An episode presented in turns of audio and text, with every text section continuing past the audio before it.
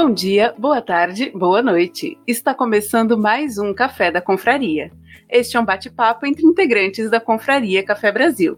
Oficialmente, a adolescência é considerada o período entre os 12 e os 18 anos. Pela OMS, há ainda a juventude, que se estende até os 24 anos. Esta é uma fase de transição entre a infância e a vida adulta, onde ocorre a formação da identidade. Parece, entretanto, que esta fase está cada vez mais longa. Estamos aqui para discutir esses limites. Mas antes de mais nada, vamos às apresentações. Aqui é Denise Santana, de Guarulhos, 37 aninhos. Ah, não, mentira, 36 ainda. Vou fazer 37 depois de amanhã. Aqui é Edilene, de Brasília de Minas. Estou com 36, faço 37 esse ano também. Fernando Pitti, de Santa Catarina. 43 anos, eu estou mais para um idoso de 40 anos. Aqui é Fernanda Joyce, de Montes Claros, Minas Gerais. Quase, quase sendo vacinada, uma idosa de 43 anos. Boa noite, aqui é a Leila, de Santa Catarina, cidade de Itajaí, psicóloga. Chateada porque a turma aí dos 40 tá falando, né, dessa forma, e eu também, 43 anos. Mas eu já devo ter nascido com pelo menos uns 30, né? Então não sinto muita diferença. É, aqui é o Mal, do Rio de Janeiro. Vou fazer 46 anos agora, dia 9 de junho, mas desde os 5 anos com 80 anos de idade. Bom, então já vimos que todo mundo aqui se considera velho, né? Mas vamos então primeiro para tentar ver um pouquinho mais sobre a definição de adolescência do ponto de vista psicológico. Leila, você pode nos ajudar assim, o que é um adolescente? Então vamos lá, né? Adolescente é um ser em transformação, né? E aí e é no todo, né? Porque é uma transformação é, biológica, né? Ah, uma mudança no, no corpo, né? Então tem lá que, que já começa um, um enfrentamento, tem um luto, né, daquele corpo que era infantil e aí começa a se modificar, e aí tem as modificações também, né, emocionais, por isso que a, as pessoas, né, falam até de uma forma injusta, né, que não é adolescente, é aborrecente. Por que disso, né? Porque tudo fica muito à flor da pele, né? Tudo é sentido de forma muito intensa e tem, né, uma justificativa, não é? Claro, uns podem até ter um perfil mais dramático do que outros, mas a questão é que dessa forma mesmo, né, que esse cérebro registra essas informações, né? Ali tem, tá tendo um bombardeio de, de mudança né, neuroquímica e então não, dá, não teria como ser diferente, né? Então tem essa intensidade no sentir e tem também as questões comportamentais, porque algumas estruturas ainda, né, é, ainda não estão totalmente desenvolvidas, né, principalmente quando a gente vai pensar de controle de comportamento, é, e aí sim, os adolescentes também estão mais suscetíveis, né, a ter comportamentos que a gente pode considerar de riscos, é, risco e também vulnerabilidade para bebida, uso de drogas, mas também acidente, né, de, de carro, é, comportamentos mais irresponsáveis e contestadores também, né? Alguns pais não gostam muito, mas a questão é que o adolescente também, do ponto de vista emocional, ele está em transformação, então ele precisa testar né, é, confrontar algumas verdades, porque até quando criança a gente acredita, né, plenamente no que o pai, a mãe diz, né, o responsável. E aí o adolescente ele precisa também em busca, né, das suas verdades. Então, pensa que esse balaio de gato, né, tá bem em chamas. Então, por isso, né, relações com filhos, né, sobrinhos, alunos adolescentes nem sempre, né, são tão simples assim. É, existem alguns projetos em alguns países, eu realmente não sei se no, no Brasil também tem esses, é, tem algum projeto desses em andamento que pretendem estender a, legalmente a duração da adolescência. Então você tem alguns países, inclusive o Reino Unido, que querem estender esse período até os 24 anos, para você colocar tanto em, em atendimentos de saúde, atendimentos sociais, incluir as pessoas até 24 anos dentro da adolescência. É, vocês veem, no geral, esse comportamento que a Leila descreveu em pessoas de idades maiores e o que, que vocês acham dessas questões, dessas sugestões de se estender a adolescência legalmente? Olha, falando enquanto, enquanto quem esteve à frente de escola com muitos adolescentes, o que a gente percebe é que cada vez mais as crianças, jovens ou esses adolescentes estão chegando imaturos. Então, eu não sei o que, que isso legalmente impacta, né? Agora, se a gente for pensar do ponto de vista psicológico, sim, esses caras estão chegando cada vez mais imaturos, cada vez mais irresponsáveis, dependentes. Eu acho que até já citei em outro podcast aqui, num outro episódio, mas de uma situação de um marmanjo lá de 17, 18 anos, é, é, que aqui na cidade nós temos uma ponte pêncil, né? Mas uma ponte super segura. O meu menino com 5 anos, ele quer passar sozinho. Se for junto, ele não vai. Ele só vai sozinho. E esse moleque aí de 17, 18 anos, numa reunião com os pais, a mãe reclamando que ele tinha que passar pela ponte para ir fazer educação física do outro lado do rio. Então, assim, ele nem por conta própria ele conseguia se expor, né? Ele precisava da mãe para falar sobre isso. Agora, quando ele estava sozinho, era completamente avoado, né? Então a gente vê que eu acho que eles estão sim muito imaturos, cada vez mais é, imaturos mesmo passando dos 18. Agora, legalmente, Denise, eu não sei o que, que isso mudaria ou não. Então, eu ia falar da experiência, né, da, da, da dos meus amigos que, que são da minha faixa etária e dos perrengues que a gente passava, né, tipo assim, ou a gente resolvia ou a gente resolvia. E fazendo um, um comparativo hoje com. o meu filho tá com 20, vai fazer 22 eu vejo essa galerinha da idade dele, cara, realmente parecem crianças em corpos de adulto. Não sabem lidar com frustração, não sabem conversar com quem discorda, sei lá, parece realmente uma criança de três anos que faz birra quando a gente manda desligar a televisão, entendeu? Eu fiquei imaginando quando eu estava ouvindo os comentários da Leila que talvez implicasse, quando você fez a pergunta, Denise, talvez implicasse em alguma coisa da, é, de saúde pública.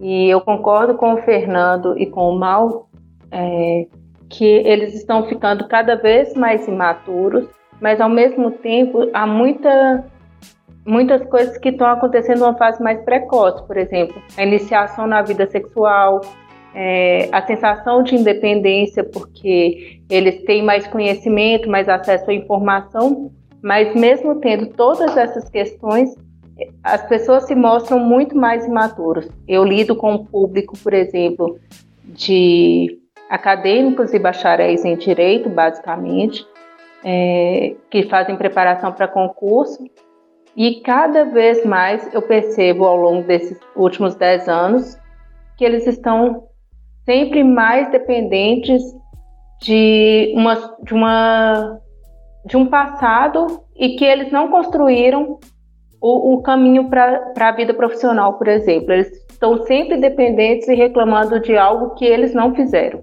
Isso, isso tem muito a ver com a velocidade que a gente vive hoje, não é isso, Fernando? Porque a gente está, uh, nós estamos sendo cobrados, nós estamos sendo submetidos a pressões, a gente tem que fazer, tem que fazer, tem que entregar, é, mas ao mesmo tempo isso não é sinônimo de amadurecimento, né? É sinônimo de estresse, de sobrecarga, de ansiedade. Mas não vejo isso como amadurecimento. Eu até discordo um pouco de você, Fernando. Eu, cara, trabalho com né, TI desde meus 18 anos de idade. E, cara, eu, desde aquela época, tenho um processo de, de me renovar ou eu viro dinossauro num estalar de dedo, cara.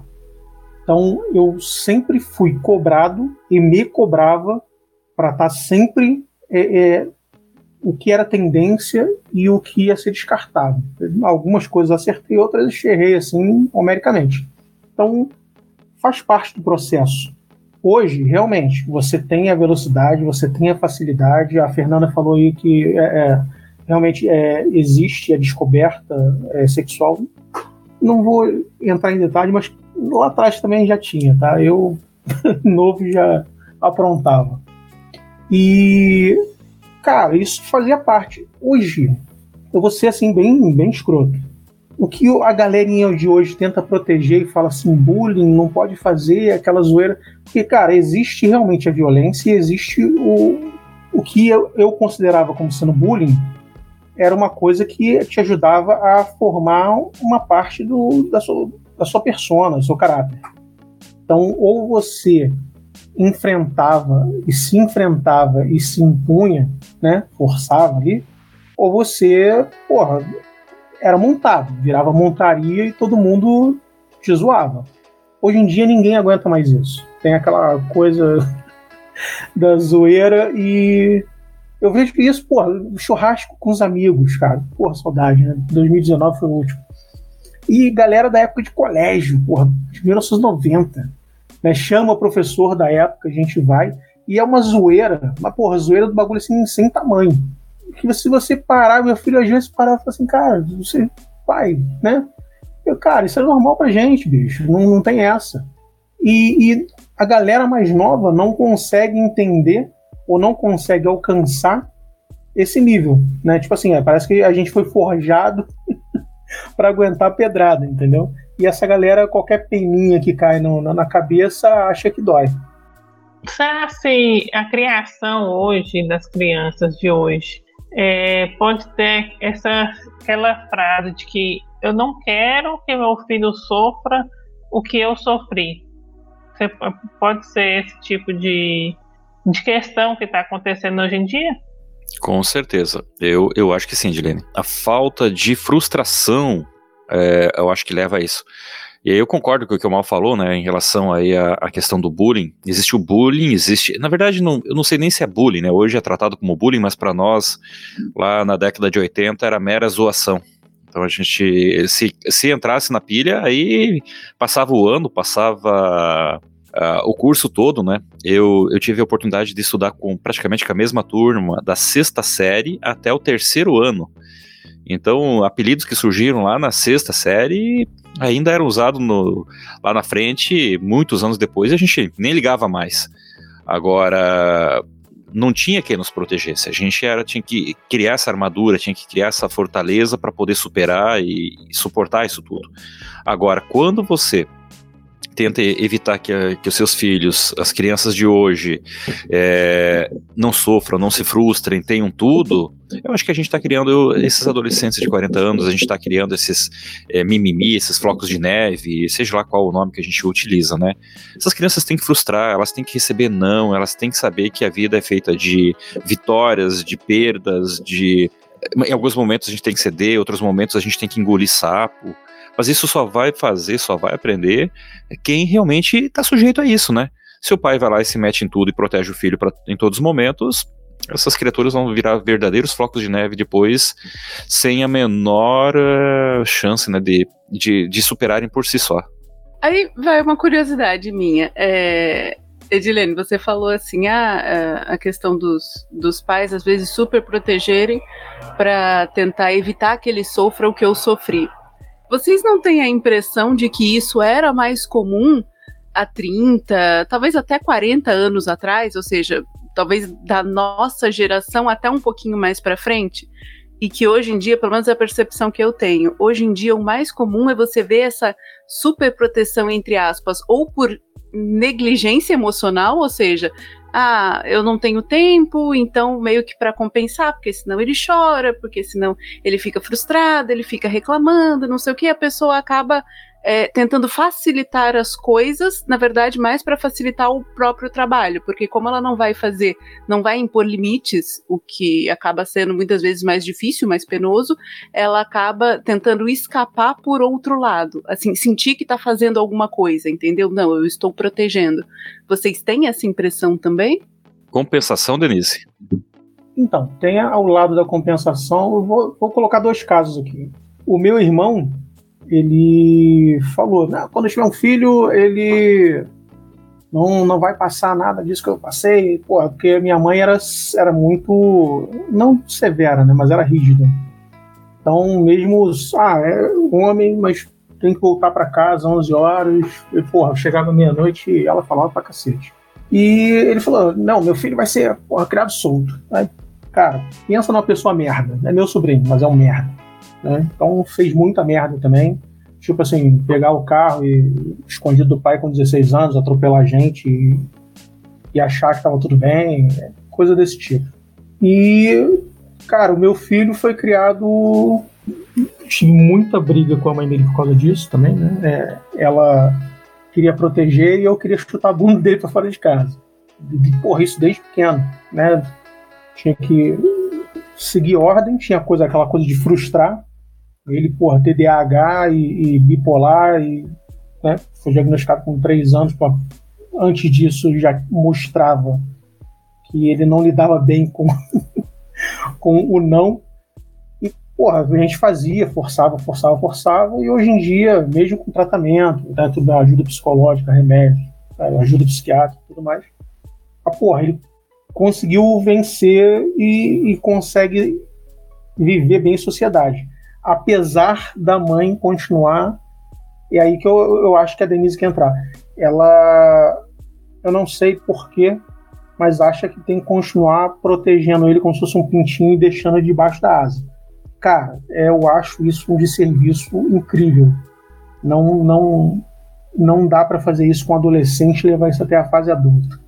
Além, né, Denise, da, disso que você comentou, né, da, de compensar, eu vejo também no, nos pais, né, no, no público que eu atendo, uma inversão de valores. Então, assim, é cobrado de crianças pequenas, aí, crianças pequenas aqui vão pensar, né, idade pré-escolar, um, um, nível de desempenho, né, então, é, os pais se orgulham e, e competem, sim, não todos, mas uma grande maioria entre eles, se o filho tem quatro, cinco anos e já está lendo e escrevendo, né? E aí então tem essa inversão de papéis, porque se espera dessas crianças muito pequenas, né, esse tipo de desempenho escolar, uh, mas não dá, não cria oportunidades para que essa criança seja criança no que se espera, né?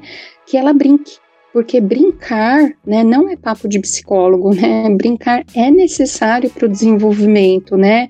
Inclusive cognitivo dessa criança. Então as crianças estão ficando cada vez mais paradas e não é só uma questão do sedentarismo, é, é uma questão porque se espera um outro desempenho dela. E a criança, ela é a criança, né? O, o adulto é que é o, o responsável, então é o adulto que tem que olhar né, para como ele está invertendo os papéis. E aí, em algum momento, né, esse, digamos, essa, essa conta vai chegar. Né? E aí é adultos querendo ser crianças, né? Uh, essa questão da superproteção, basta a gente ver, né? Quando a gente vai observar parques, em, em, escolas, né? É, a, a, grama é sintética, não pode mexer com areia, né? Se for areia, tem que ser areia colorida. Eu entendo que por uma mudança, né, a, a questão da violência cresce, então hoje em dia é, você tem muito mais risco de deixar uma criança e até ali uma padaria, nem tem padarias tão próximo, né, das residências hoje em dia, as pessoas muitas vezes precisam pegar um carro para ir até uma padaria, diferente de antes. A questão da violência eu entendo, mas se a gente parar para ver, os brinquedos hoje são ocochoados, né, para criança não se machucar. Aqui ninguém está falando em mutilar crianças, tá? Mas a questão é que a criança precisa ter essa percepção do que é um risco, do movimento dela, de esquema corporal. Então, é uma inversão total de papéis, isso afeta muito o desempenho, o desenvolvimento, aliás, né, é, cognitivo, cerebral dessa criança, e vai ter, sim, prejuízo lá na frente, né, e a gente tem que olhar para esse início. E o início é são os primeiros anos de vida, né? Leila, eu poderia incluir aqui também a questão de presentes, de bens materiais, que você falou ali da questão da padaria. Eu ia para a escola com cinco anos, eu morava no interior, o meu pai levava até um pedaço, depois via com a professora e voltava até um pedaço, depois voltava um morro sozinho, e isso com cinco anos. Hoje, eu não deixo meu filho fazer isso, de fato. E também a gente não, tem, não tinha recursos a tantos bens materiais como a gente vê que muitas famílias hoje é, dão tudo né, que as crianças querem. É tudo mesmo, sem exceção. Muitas vezes o pai tira da, do próprio bolso, deixa de, de comprar coisas para si para dar para as crianças, né? Isso também não entra nesse ponto de da super proteção e também da super, eu não sei nem como é que se chama isso, né? Da, sei lá, super presente, talvez. Boa, gostei do termo, né? Mas também entra na, nessa inversão de valores, né? Porque há uns anos atrás eu lembro que eu fiquei muito chocada e ao mesmo tempo comovida, né? Porque chegou até mim um, um caso de uma mãe é, diarista né? Então ela trabalhava ali duramente todos os dias, né, fazendo faxina com um filho que era para fazer uma avaliação neuropsicológica para verificar, né, se de fato ele tinha aí um, um transtorno de comportamento. Uh, então ela era diarista sozinha, tá, criando ali três filhos e esse filho mais mais velho, né, ele fazia exigências, mas assim incabíveis, eles moravam, né, numa casa modesta, só a mãe trabalhava, ele já tinha uns 17 anos, né, não queria ir para a escola, mas ele tinha isso há uns quatro anos atrás. Ele tinha no pé um tênis que na época custava uns 800 reais. Então, veja, né, a inversão de papéis, né, se eu posso dar o que eu quero para o meu filho? Poder, você pode. A questão é, a que custo? E aí o custo não é só os 900 reais, é o custo, né, de impedir que essa criança, esse adolescente compreenda, né, a realidade dele.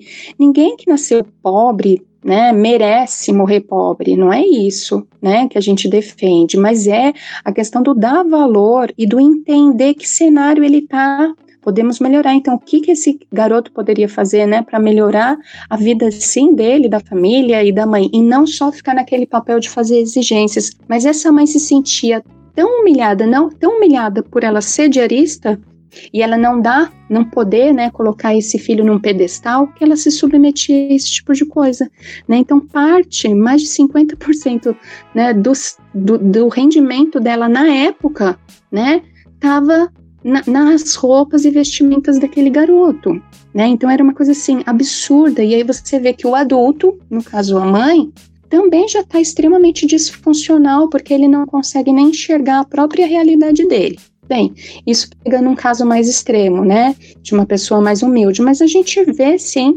né, o, no consultório o tempo todo, né, eu uso muito o termo reforçador de comportamento, e a primeira coisa que eu tenho que dizer é, por favor, não use como reforçadores presentes e comida, porque senão a médio, né, e longo prazo isso vai reverter em alterações, em problemas, em transtorno, né? A gente vê cada vez mais crianças consumistas e também, né, com transtornos alimentares, porque tá o tempo todo é, é a geração da compensação. Aí eu pergunto, né, compensar o que tanto, né? Porque se foi eu que sofri, se foi eu que passei a privação, compensar no filho não vai adiantar, porque quem sofreu tudo isso foi eu, né? Então, vamos mudar então, né, o sujeito a ser compensado. E essa essa imaturidade, né, que todo mundo falou bastante sobre imaturidade, já nas pessoas mais velhas. Aliás, deixa eu voltar uma outra pergunta antes, que essa eu realmente fiquei curiosa. Eu vi uma vez uma definição sobre maturidade que eu achei que foi a que eu mais achei que fazia sentido, que falava assim que maturidade era você aceitar a necessidade das escolhas, ou seja, pra, é, você aceitar que para ter isso você precisa é, abdicar daquilo, né? Saber que não se pode ter tudo. Isso seria um seria um sinal, uma definição de maturidade. É, nesse caso, por exemplo, que você descreveu, isso não seria também um pouco de maturidade dos próprios pais, assim, da própria mãe? De não aceitar as escolhas que ela realmente precisa fazer, porque ela tem uma noção da consequência, né? Sabe, Denise, que assim, claro que a minha amostra é de, de consultório, então não é uma amostra tão grande assim, não trabalho, né, nos grandes hospitais que tem, né, grupos de estudo, mas assim, eu vejo que não, né, ela não consegue ter, né, essa percepção né, que é algo num sentido mais que eu explicaria é, mais disfuncional mesmo, de emo emocional, que está tão disfuncional que a pessoa acredita, né, que entrando nesse processo, né, de compensação, ela vai ali represar, né, ou, ou reprimir emoções que causam dor nela, né, mas ela não tem. Tanto não tem a, assim, a consequência, é, perdão, não tem a, ideia, né, a consciência de que lá na frente isso vai reverter num grande prejuízo, é, que eles continuam por fazer, né? Então, é, eu vejo que é mais uma disfunção emocional é, do que qualquer outra coisa. Agora eu vou fazer uma, uma vou fazer o papel de advogado diabo aqui. É, Leila, a gente está vendo que, por exemplo, pais disfuncionais acabam gerando filhos disfuncionais. Você é, eu tô, tô, levando na premissa de que, pô, mesmo as pessoas bem resolvidas também fazem, né, buscam ajuda psicológica e tudo mais. É, já pegou uma família que é bem resolvida e, e, que o filho segue pelo mesmo caminho? Você vê esse exemplo? Ou, de alguma maneira, o filho acaba sendo meio disfuncional também? A pergunta que você fez, você quer dizer assim, se os filhos têm uma tendência a seguir o modelo dos pais, então assim, pais mais funcionais vão ter uma, uma chance muito maior, né, de ajudar com que esse filho tenha comportamentos mais funcionais. Sim, né? Agora, claro que tem aqueles casos em que tem uma herança genética, tem uma predisposição para um determinado comportamento, tem a questão, né, da formação do caráter, mas esse é um número menor, né? A tendência é justamente o, os filhos reproduzirem, né? Porque nós, seres humanos, a gente aprende por imitação, né? Então, a tendência maior é os filhos reproduzirem um comportamento por imitação. Então, se eu tenho pais disfuncionais que não conseguem ter essa percepção da realidade, eu também vou formar ali é, filhos muito disfuncionais. E aí, disfuncional em relação ao autocuidado, disfuncional em relação ao dinheiro, a relação de as relações de trabalho, de responsabilidade, de escola, da mesma forma. Por exemplo, atualmente é muito comum, né? Um pouco antes da gente entrar no podcast, eu estava conversando com a minha colega que também atende, e aí eu falei: que raios que é que alguém. Será que tem outros psicólogos que estão promovendo atendimentos quinzenais e mensais? Porque né, agora é uma moda, né, das pessoas falarem, olha, eu quero, né, eu preciso né, fazer o, o, acompanhamento psicológico, mas eu quero, e é assim, eu, eu quero que seja quinzenal, né, e alguns mais ousados ainda ousam, né, falar mensal. E aí eu nunca vi ninguém chegar para o médico e falar assim, ó, oh, eu tô com essa inflamação, tô aqui, é, tô com esse caso aqui, né, tô me sentindo mal, mas eu quero tomar um antibiótico só três dias, tá? então eu acho que é um, um uma coisa do imediatismo, né? As pessoas querem, reconhecem até a necessidade, principalmente, né, em tempos aí de pandemia, né? Nunca se falou tanto na questão da, da saúde mental, né? Do, do trabalho do psicólogo, é, do psiquiatra, como atualmente. Então elas querem, elas precisam, mas elas não querem se comprometer. Putz, palavra-chave que agora foi colocada aí, comprometimento. Isso aí também é, eu acho que é a base, né, para que você não não tenha adolescente de 40 anos. Né? Sim, porque educar não é fácil.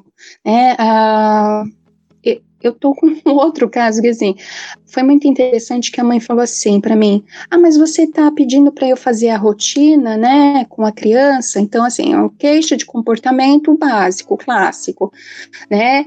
criança ali por volta de 8 anos, a mãe está com muita dificuldade de impor os limites. Todo mundo achava que tinha traços de transtorno né, opositivo desafiante. Não, né? Vamos fazer o seguinte: vamos estabelecer aqui alguns combinados, vamos começar do básico. Vamos estabelecer rotina, o que pode, o que não pode. Se lá na frente, né, a mudança for muito mínima, ou não tiver né, uma melhora, aí a gente pode pensar né, em fazer uma avaliação nesse sentido. Mas a princípio vão fazer assim, topa, tá, topo. Deu três semanas de orientação, mas falou assim, ah, mas eu não tô vendo o resultado. É, e eu falei, você tá fazendo o que eu orientei? Ah, então, mas tá difícil. Então é, é essa questão do comprometimento. Eu quero, os benefícios, eu quero o resultado, mas a que preço? A preço também nenhum. Educar não é tarefa fácil. E aí a mãe me pergunta, é, mas aí eu também não vou ter tempo para brincar com ele, porque eu parei de trabalhar justamente porque eu queria estar mais próxima dele. Eu achei que a gente ia poder ter dias divertidos para fazer pintura, piquenique. Eu falei, nossa, mas isso é muito bacana, isso é muito legal e que bom que você pensa assim. A questão é que numa vida, num, numa rotina, onde tem escola, dever de casa, higiene pessoal, cuidados com alimentação, talvez não caiba toda essa programação. Então, que tal deixar isso para um final de semana é, ou para períodos de férias? Eu acho lindo, eu incentivo os pais a sentarem no chão e brincar com seus filhos. Mas a questão é que os pais também estão querendo ser crianças. Alguém precisa ser o adulto nessas relações, né? Cara, eu ia falar exatamente isso agora. Porra, educar. O pessoal é. Primeiro acha, a gente vai voltar inclusive num papo que a gente falou sobre escola lá atrás, Fernando. É, muita gente acha que educar virou papel da escola, né? E aí tenta terceirizar isso. Cara, eu corto um dobrado aqui, por minha filha não, né, não vai para a escola desde que começou a pandemia. Então eu tenho que trabalhar. No início da pandemia foi horrível, porque eu começava às 8 da manhã, terminava às 8 da noite, isso como não ia até às 4 da manhã. Tinha que cuidar dela, cachorro, casa. É, eu continuo tendo que fazer isso. E só que eu tentei colocar tudo certinho, né? A, então, as quartas-feiras era dia de cineminha, a gente parava para ver um filme né, bobo de criança. É, Sexta-feira era dia de jogo. Só que chega uma hora em que você está tão pilhado trabalhando que você acaba pulando os dias, porque não dá realmente para pausar na hora que tem que fazer isso. E, cara, é difícil. Hoje mesmo, porra, eu consegui parar e sentar para ver um pouco de desenho com ela. Mas fazia o quê? Umas seis semanas que eu não conseguia fazer isso. Então, é, é a parada de ser criança, porra, que, ó, vou ser muito sincero, queria, mas não, não consigo. Bom, é, falamos bastante da influência dos pais, né, nessa formação de pessoas mais imaturas e a influência do meio, assim, da pressão social, de você ter é, convivência com muitas pessoas que tenham esse comportamento mais imaturo. Isso acaba tendo também uma influência muito forte ou acaba tendo uma influência menor? Não faz tanta diferença? Posso apimentar um pouco a pergunta aqui, Denise? Talvez fosse até uma segunda per uma pergunta. Mas quem assiste muito Lucas Neto, que é o meio, na verdade, né? Não deixa de ser o meio, também não é influenciado por isso? Com certeza, né? E aí, esses estão virando os heróis das crianças, né? E outros dos adolescentes. Primeiro que essa, esse termo, né, herói, é, ele sempre existiu, né, e define muito bem, né, as crianças precisam ter, né, um herói. É mais saudável, né, que um desses heróis seja aí a figura, né, paterna ou materna, né? Mas na ausência, né, do, de uma formação tradicional familiar, né, pode ser um tio, pode ser um avô, pode ser um professor, né, mas é saudável que se tenha essa figura do herói. E ela é transitória, né, na adolescência, muitas vezes vai para um ídolo, né, seja num um artista.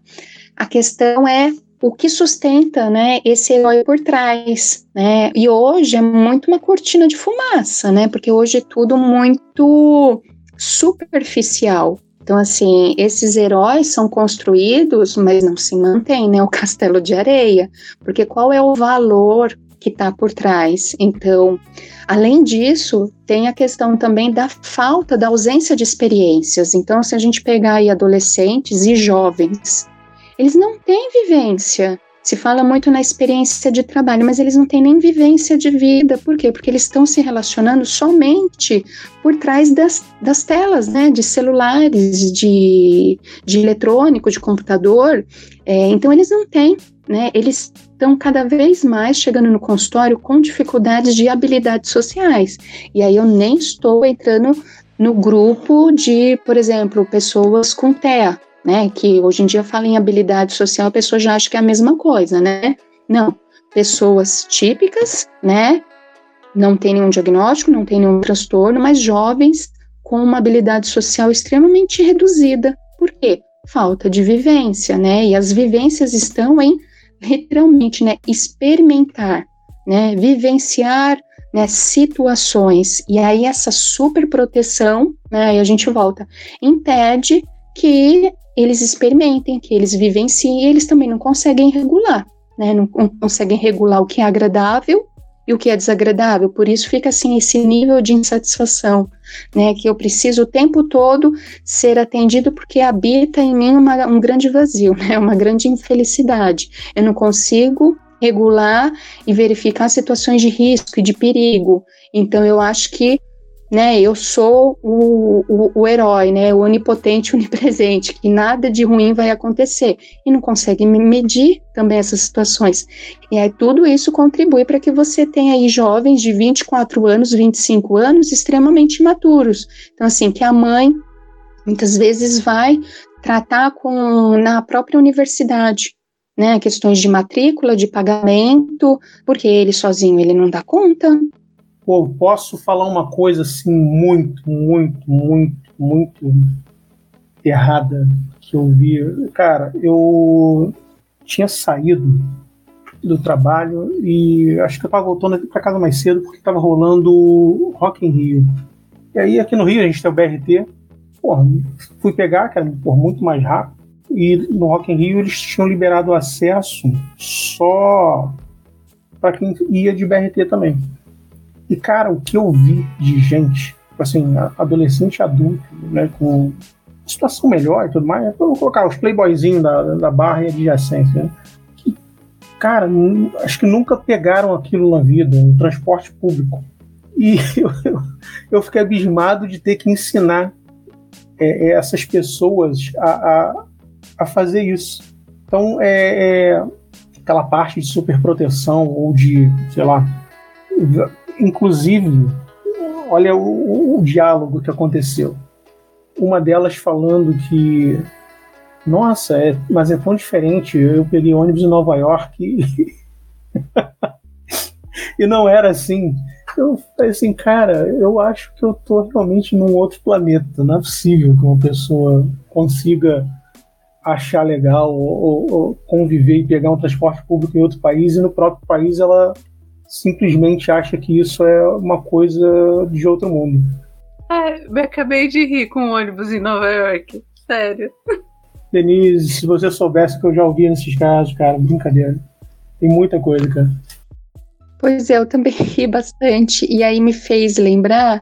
Uh, agora o meu público, né? Eu, eu concentro mais os atendimentos em crianças menores, né? Crianças, né? Ah, mais novas. Mas teve uma época que eu tinha uma demanda muito grande de, de adolescentes ali finalizando o ensino médio. E era um, assim, era quase via de regra, né? Os adolescentes falarem que, terminando o ensino médio, eles iriam fazer um intercâmbio, né? E aí, quando a gente vai falar, ah, tá, mas qual é o interesse, né? Porque eu preciso vivenciar coisas novas. E era uma frase que, assim, que se repetia. Tinha uma mudancinha de um ou outro contexto, mas no geral, olha só, então a pessoa vai vivenciar coisas novas, né? Mas isso só quando ela está ali por volta né, de, de 15 anos e precisa ser em outro país. então, olha né, a discrepância, né, a coisa do, do exagero. Né? Então, era alguém que já devia estar tá vivenciando desde que saiu da barriga da mãe. Né? E não, então vive numa bolha e aí eu crio uma ideia de que viver novas experiências tem que mandar o fulano lá do outro lado, né, do país, né, para que ele tenha ali quanto de experiência, um mês de experiência, né, tudo muito superficial e tem também nessa questão, é, hoje em dia as relações estão extremamente superficiais.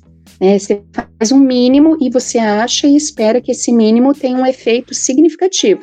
Então, uma pessoa que ficou um, um mês fora do país, seis meses, vai, vamos colocar assim, vamos ser mais generoso, seis meses, né, que ela vai ter um nível de vivência muito maior do que um, um adolescente que tem um outro, conte um outro contexto, né, que experimenta, que necessita experimentar, porque de repente, né, a, a condição dele não permite que ele também seja tão super protegido. E aí é uma, uma discrepância muito grande, né? Você falou um pouquinho, você chegou a falar a palavra relacionamento, né? Você acha que essa fluidez, né, que se tem das relações amorosas, ela decorre muito dessa imaturidade? Assim, né? Porque se relacionar não é fácil, né? Pensa num troço que gera frustração, né? É se relacionar. E aí, quem vai se relacionar é o mesmo indivíduo que não sabe nem o significado, né? Mas não viveu a experiência de ser frustrado, né? E aí ele não sabe lidar com a frustração. Então, né, com certeza, né, vai afetar, né, nessa, nesses relacionamentos superficiais, né, que a gente vê, né, hoje em dia, a dificuldade, inclusive, de tolerar, né, o, o, as falhas do outro, claro, cada um tem todo o direito de ter o seu limite, né, tipo, olha, isso me basta, isso serve para mim, isso não serve para mim, esse é o meu limite, mas a questão é que as pessoas estão intolerantes e, assim, buscam uma perfeição, e olha, eu digo mais, né? Isso está afetando, né? Inclusive na questão da autoimagem, né? É, até por conta desses filtros, né? A questão da aparência, meninas cada vez mais cedo, né? Estão ali demonstrando sinais, né? De, de transtornos de autoimagem, porque buscam uma perfeição, né? E é uma perfeição que não existe, porque o próprio filtro já é a prova de que perfeição não existe, né? Porque se ele quer consertar algo que ele julga, né, que não está dentro dos padrões, né? Então quer dizer que não é perfeito, mas isso mexe muito com a cabeça das pessoas.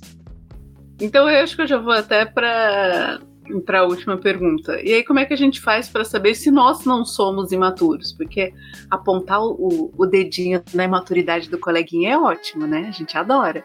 Mas e para gente tentar verificar um pouco como que está o nosso nível de maturidade geral, como é que faz?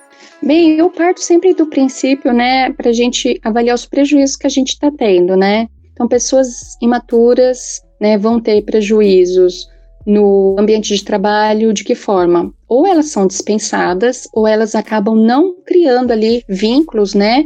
É, ninguém precisa, né? É, iniciar e morrer no mesmo emprego, ou no mesmo trabalho, na mesma função, né? Não é isso que eu estou me referindo, mas aquelas pessoas que não conseguem, então, o tempo todo, né, não é uma transição, né, elas estão literalmente mudando, né, de ambiente de trabalho, né, ou até mesmo de, de profissão, porque elas não dão conta. E aí, quando vai ver lá a fundo, o que, que ela não dá conta? Ela não dá conta de ter um ambiente que cobra, um ambiente que tem prazos, que tem uma hierarquia, né? Então, isso em relação ao trabalho. Se a pessoa tiver prejuízo de relacionamento, né? Então, assim, ela tá sempre a coisa né, do apontar o defeito no outro.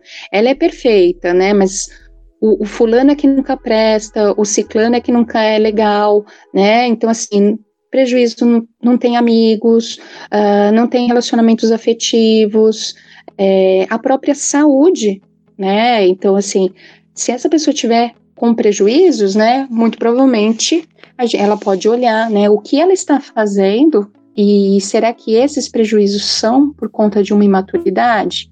É, algumas pessoas não se cuidam porque acreditam que o outro é que tem que cuidar dela, né? Então, não desenvolveu lá atrás né, a questão do, da autonomia, do próprio autocuidado, né? Então, eu sempre parto do prejuízo. Se tem prejuízo, tem que olhar melhor para isso. Ah, agora quem riu aqui fui eu, cara. Vou aproveitar que a Leila tá aí e vou até falar. É, eu tenho um, um pensamento é diferente, né? Todo mundo fala assim: ah, você tem que ter responsabilidade afetiva, você não pode machucar o outro. Eu falo, bicho, assim, o outro que se foda, porque, cara, se o cara, né, se a outra pessoa não consegue aceitar que existem pensamentos divergentes, ideias diferentes, e que, sei lá, provavelmente eu não gosto dela, ou que era só uma saída, né, vamos deixar o termo mais ou menos, e isso machuca outra pessoa, porra, porque eu tenho que cuidar disso para ela? Porque ela não cuida disso ela mesma? O que, que vocês acham hoje desse? Será que essa parte de responsabilidade afetiva que é tão cobrada ultimamente também é, é parte do princípio dos adolescentes que não conseguem se frustrar? Aí, Acho que isso daria um outro episódio, mal.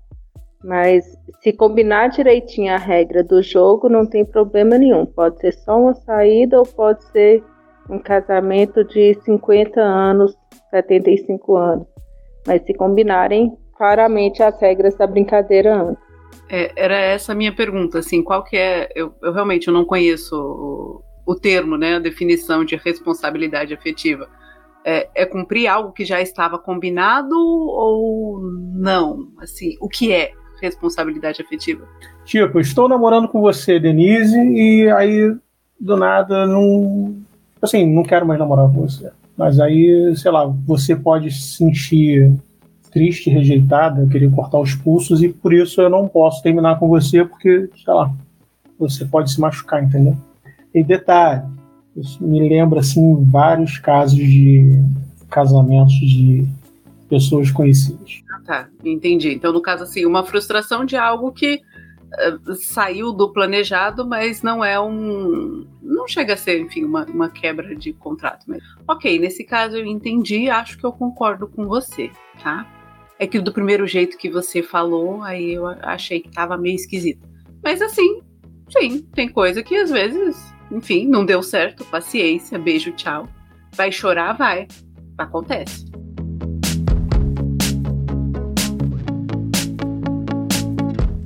Ninguém mais tem opinião sobre esse assunto? Esse assunto é, vai muito da questão da resiliência, né? Porque acho que é isso, as pessoas querem uma garantia, um compromisso de que elas não serão feridas, ou melhor, não digo nem feridas, né? Elas não serão frustradas. E é algo que, gente, que não existe essa garantia, né? Em absolutamente nada. Trabalho, relacionamento, hum, política, não, não existe isso. E as pessoas querem criar um meio para que elas tenham essa garantia. Então, criar né, condições para que o outro é, jamais vá me frustrar, isso só mostra o quanto né, eu não tenho resiliência. Sofrer, vai sofrer, vai chorar, uns mais, outros menos, cada um tem uma maneira né, de lidar com, digamos, um coração partido, mas a questão é que é importante que se tenha resiliência, porque é óbvio que em algum momento a gente vai passar por decepções na vida, né? Aqui não é um, um jogo, né, de, de, de pessimistas, de ó oh, céus, ó oh, vida. Lembra do Lipe? o pessoal mais nostálgico vai lembrar, né? Ó oh, céus, ó vida, ó azar. Mas a questão é que é uma realidade. Em algum momento, né, eu vou passar por decepções. E o que eu tenho que me sustenta nesses momentos de decepção? Aí acho que vai muito de encontro com essa questão da imaturidade emocional. Né? Sou imaturo, não suporto, então eu vou espernear. Então, assim como uma criança de três anos esperneia, né, um adulto, claro, salvo os casos, né, que tem uma condição psiquiátrica, né, a gente tem que entender também e diferenciar um do outro. Mas aí um adulto também vai espernear, só que aí, né, uma esperneada de um adulto pode ter prejuízos maiores quando uma criança, né, adolescente, é criado dessa forma é, protetora, vamos dizer assim, né? Ele tem salvação quando ele se torna um adulto ou ele vai ser um adulto frustrado pro resto da vida? Olha, a tendência maior é que ele vai ser esse adulto, né, extremamente é, frustrante, porque na verdade tudo para ele é, às vezes nem vai ser algo que tem uma proporção muito grande, mas ele vai sentir muito intensamente. Então, vai ser um adulto que vai ter muito mais uma tendência melancólica, deprimida, né, de difícil relacionamento, porque as pessoas, vamos pensar as pessoas, os pais, né, os responsáveis. De novo, né, a inversão, eles estão associando a superproteção com afeto. Eu posso ser um pai, né, uma mãe, que dou um suporte, libero, né, para que essa criança, esse adolescente viva as experiências que são necessárias para desenvolvimento da personalidade, do caráter e ao mesmo tempo ser alguém afetuoso. A questão é que a afetividade é uma coisa e superproteção é outra. Eu conheço famílias extremamente superprotetoras, mas zero afetividade. Conheço também famílias extremamente afetivas e que dão essa liberdade, né? E, e, e criam essa oportunidade, né? para o desenvolvimento né, desses jovens. E isso é o saudável. O contrário disso vai sem ter prejuízos. Uns mais, outros menos, mas vai ter sempre ali um, um, um prejuízo.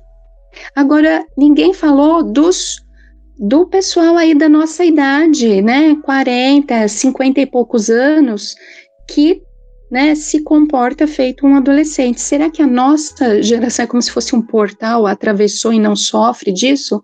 Uh, ou são casos mais raros, né, que a gente vê aí pessoas da meia idade se comportando como adolescentes? O que, que vocês acham? Eu acredito que há sim os adolescentes na faixa dos 40, 50 anos.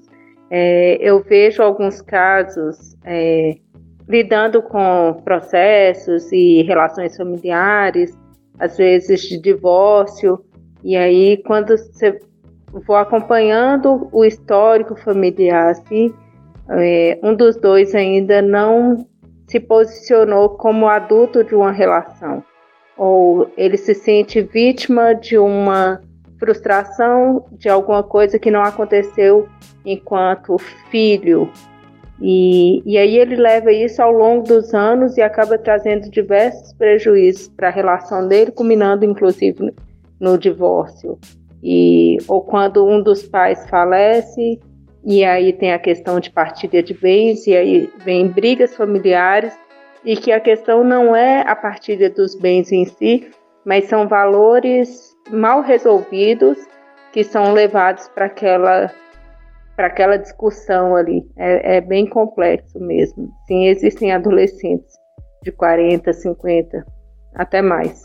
Então, eu, eu ia falar que existem, mas eles são em número muito menor do que essa geração atual, cara. Eu consigo lembrar, assim, de muito, muito poucos da, da nossa faixa etária.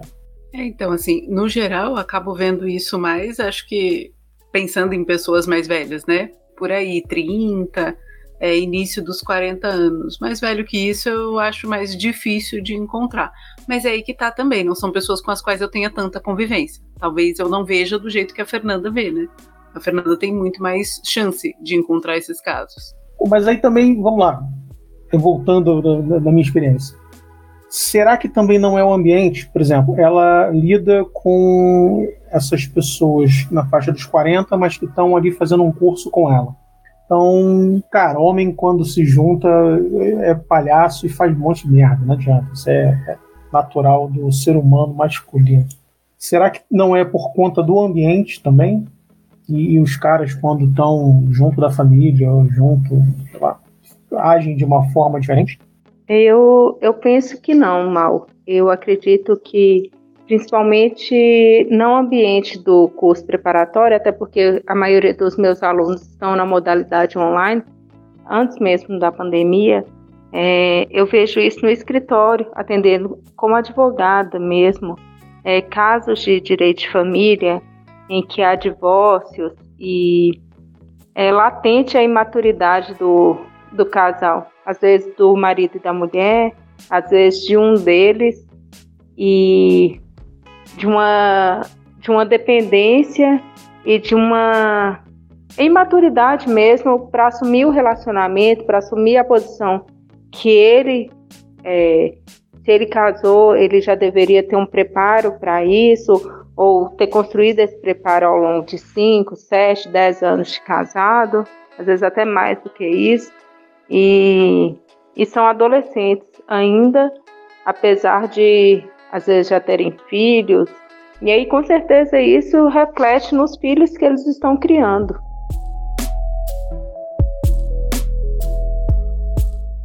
Agora é hora da pausa para um café.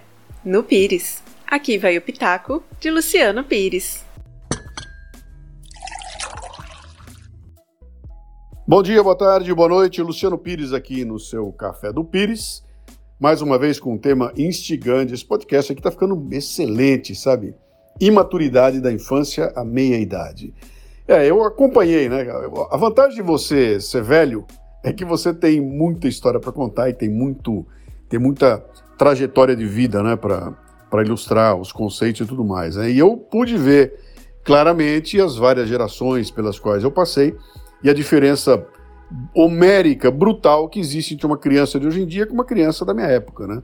As crianças da minha época, com 7, 8, 9, 10 anos de idade, eram crianças, crianças para valer. A conversa era conversa de criança.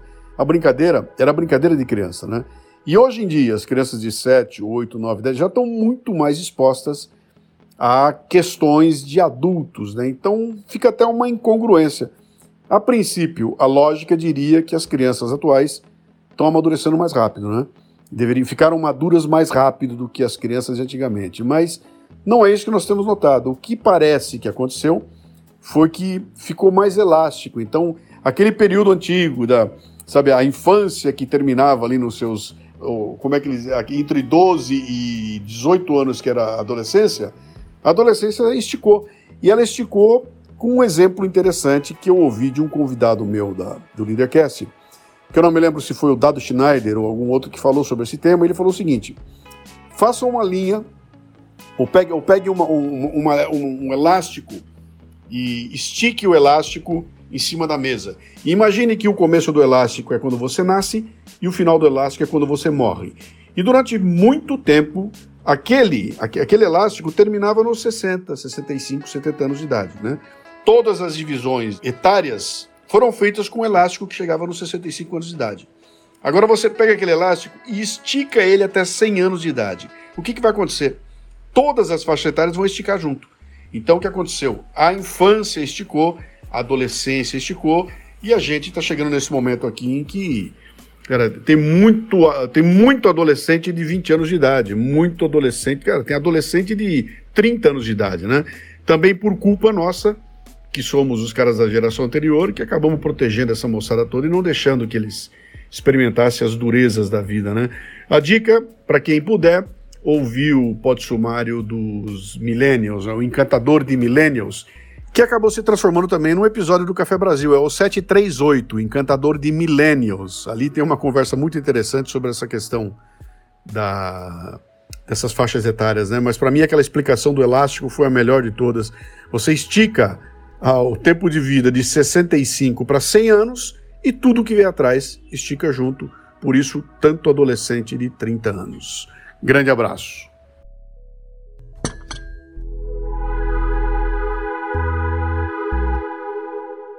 Bom, recomendações, conclusões, recadinhos. E aí, o que temos para hoje? Eu vou indicar um livro que eu estou lendo junto com a confraria, é, além da confraria aqui, da, do Café da Confraria, tem um, um clube de leitura aqui na confraria e nós estamos lendo o livro do Jordan Peterson, 12 Regras para a Vida, um antídoto para o caos.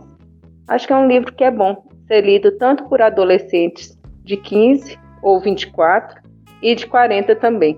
Eu vou indicar aí Isamitiba. Eu li bastante no passado, hoje já faz tempo que eu não leio mais, embora tenha todo eles aqui ainda. Acho que Isamitiba é um cara, um psicólogo que ia bem ali e sem fazer muita firula, né? Bom, de podcast tem Os Náufragos, eu sei que quando chega nessas. Quando a Leila tá aqui, eu só recomendo Os Náufragos, né? A atração irresistível. Mas eles têm algumas séries sobre maturidade que eu acho que são bem interessantes. E, na verdade, no material da Nova Acrópole, né? Buscando ou os vídeos no YouTube ou os podcasts, tem muitos das palestras da professora Lucelena que acabam falando bastante sobre maturidade, né? pode ir nos mais assistidos que, que eu acho que já já acabam pegando muito essa parte, né? Que são os de imaginação, vontade, é, tem o outro que é sobre limites. Acho que todos eles acabam falando bastante também sobre essa questão de maturidade e serve realmente para todas as idades. Fernando, esse Samitiba eu tinha pensado, né? Porque assim, realmente ele é uma referência e como você muito bem falou, né? Com simplicidade, não precisa assim, né, de um vocabulário rebuscado nem nada. É assim, preto no branco, né? Então, já que você mencionou alguém que também me agrada muito, o filósofo, o Mário Sérgio Cortella, né? Ele tem vários vídeos, tem vários livros é, e fala, né? Também e muitas vezes ele carrega aí com um bom humor, também e me agrada muito. Ué, falaram aí da professora Lucilena, eu vou falar então também do canal no YouTube Neurovox, do Pedro Calabres. Eu sigo os dois, né? Tanto a professora com a Nova Acrópole lá e, e o Neurovox. Bastante material. E também. deixa essa parte, corta aí depois, Denise. Eu vou recomendar o Rei Leão, porque eu assisti ele hoje de novo. Eu estava analisando aqui, ele passa por um período de adolescência, né? Frustrado. E no final ele é obrigado a ser, a virar adulto e voltar a, a, a, a vida dele e assumir a responsabilidade. Né? Helene, agora que você falou do Rei Leão, eu acrescento, não tinha pensado, veio agora com a sua fala, né? Um que.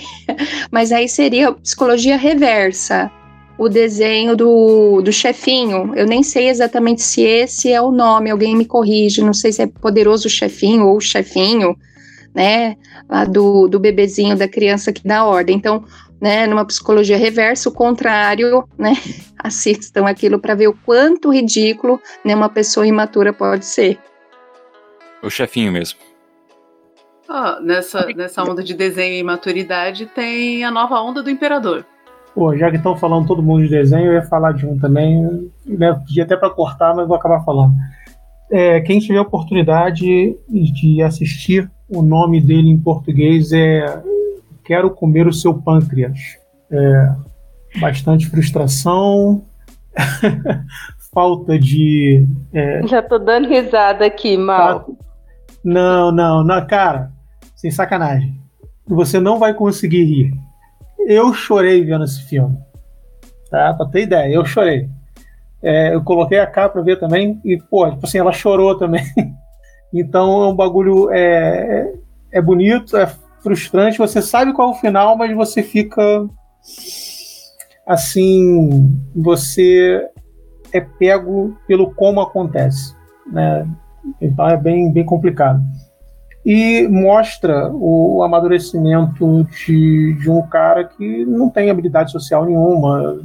Tipo, para ele a, a, vida é uma coisa reta e aí ele se pega aprendendo porque uma menina que ele conhece, e apesar de não querer contato nenhum, ela pede para ele né, um, um, desejo e quer passar os últimos. Ele, ele é a única pessoa no colégio que sabe que ela vai morrer.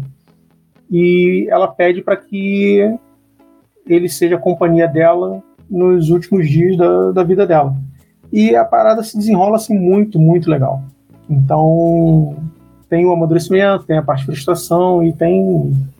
Cara, é muito interessante a história. Quem puder ver, tá recomendado. Quero comer o seu pâncreas. Mal, o meu medo é quando você começou a falar a tradução, o nome traduzido, quero comer o seu, e aí eu já fiquei com medo do que, vinha, do que viria em seguida, entendeu? Mas se é o pâncreas, tá tudo certo. Depois eu vou procurar na internet.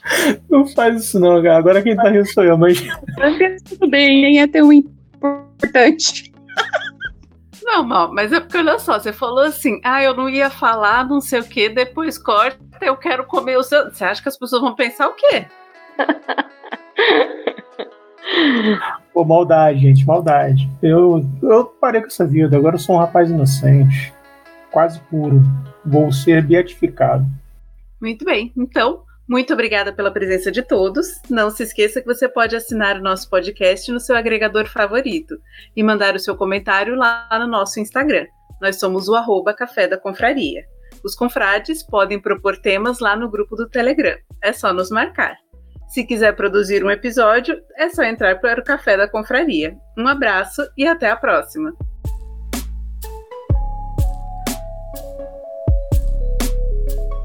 Este episódio do Café da Confraria teve suporte Klingon de Sr. Mal e Paulo Oliveira e edição de Denise Santana. As capas dos episódios têm sido produzidas por Tiago Quaglio. Agradecimento especial ao Luciano Pires pela participação apoio e, claro, pela criação da Confraria Café Brasil.